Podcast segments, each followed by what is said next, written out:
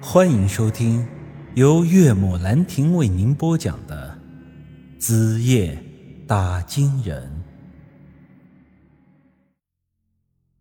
之前因为着急避雨，我们是很匆忙的就跑进了这个石庙，并没有太注意它的外形。众所周知，庙宇属于宗教建筑。考虑到庄县以及北扎草原的人都信奉佛教，所以啊，这应当是一个佛庙。但是啊，佛庙的修建讲究的是一个端正，即庙体应该是规整的、规矩的。这庙宇顶部虽说有三角，但内线条啊都会带有一定的弧度，绝不可能是这石庙的这种构型。我们先前之所以称它为庙，是因为看到里面供奉着石碑，受到先入为主的思想所影响。现在看来，与其说这是庙，倒不如说它更像一个坟墓。石碑上记载的是那三百个战士的事迹，那就算是他们的墓碑。也就是说呀，这里很可能就是那三百战士的葬身之地。另外还有一点，我们之前是根据羊皮卷之中的金箔找到的这里，而金箔上标记的神仙洞的位置，便是一个三角锥的构架。这里头啊，有一个类似于眼球一样的东西，那个图案和这个石庙的形状是非常的相似。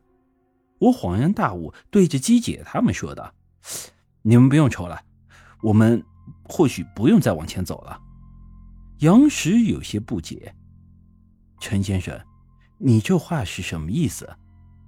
我用脚跺了跺地面，“喏，这里就是藏尸洞，而且我们要找的神仙洞很可能也在这里头。”他们三个人都是心里一惊啊，这怎么可能？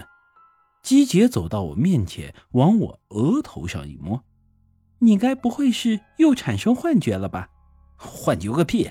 你们看看这个，说着，我把包里的金箔掏了出来。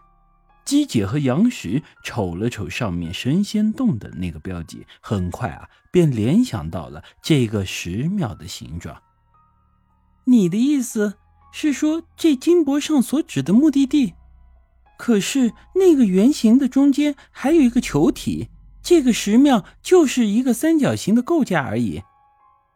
一旁的杨石说道：“根据那个位置看，如果这里就是神仙洞的话，那个圆球应该是在我们的脚下。”说着，便给我们一个眼色，示意我们往地下挖挖看。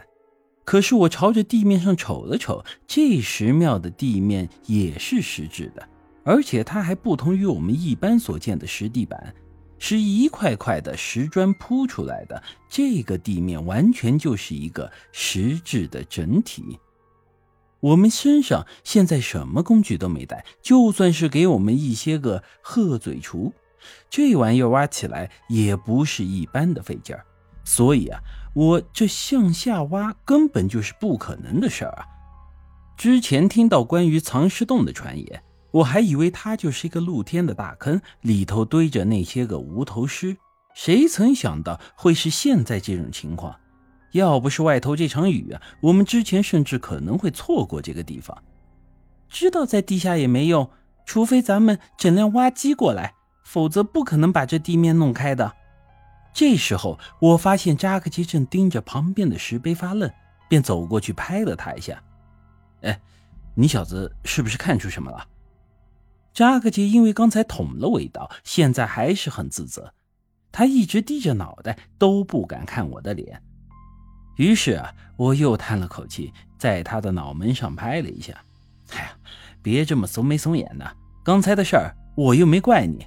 再说了，姬姐的事儿，我之前不也是骗你了吗？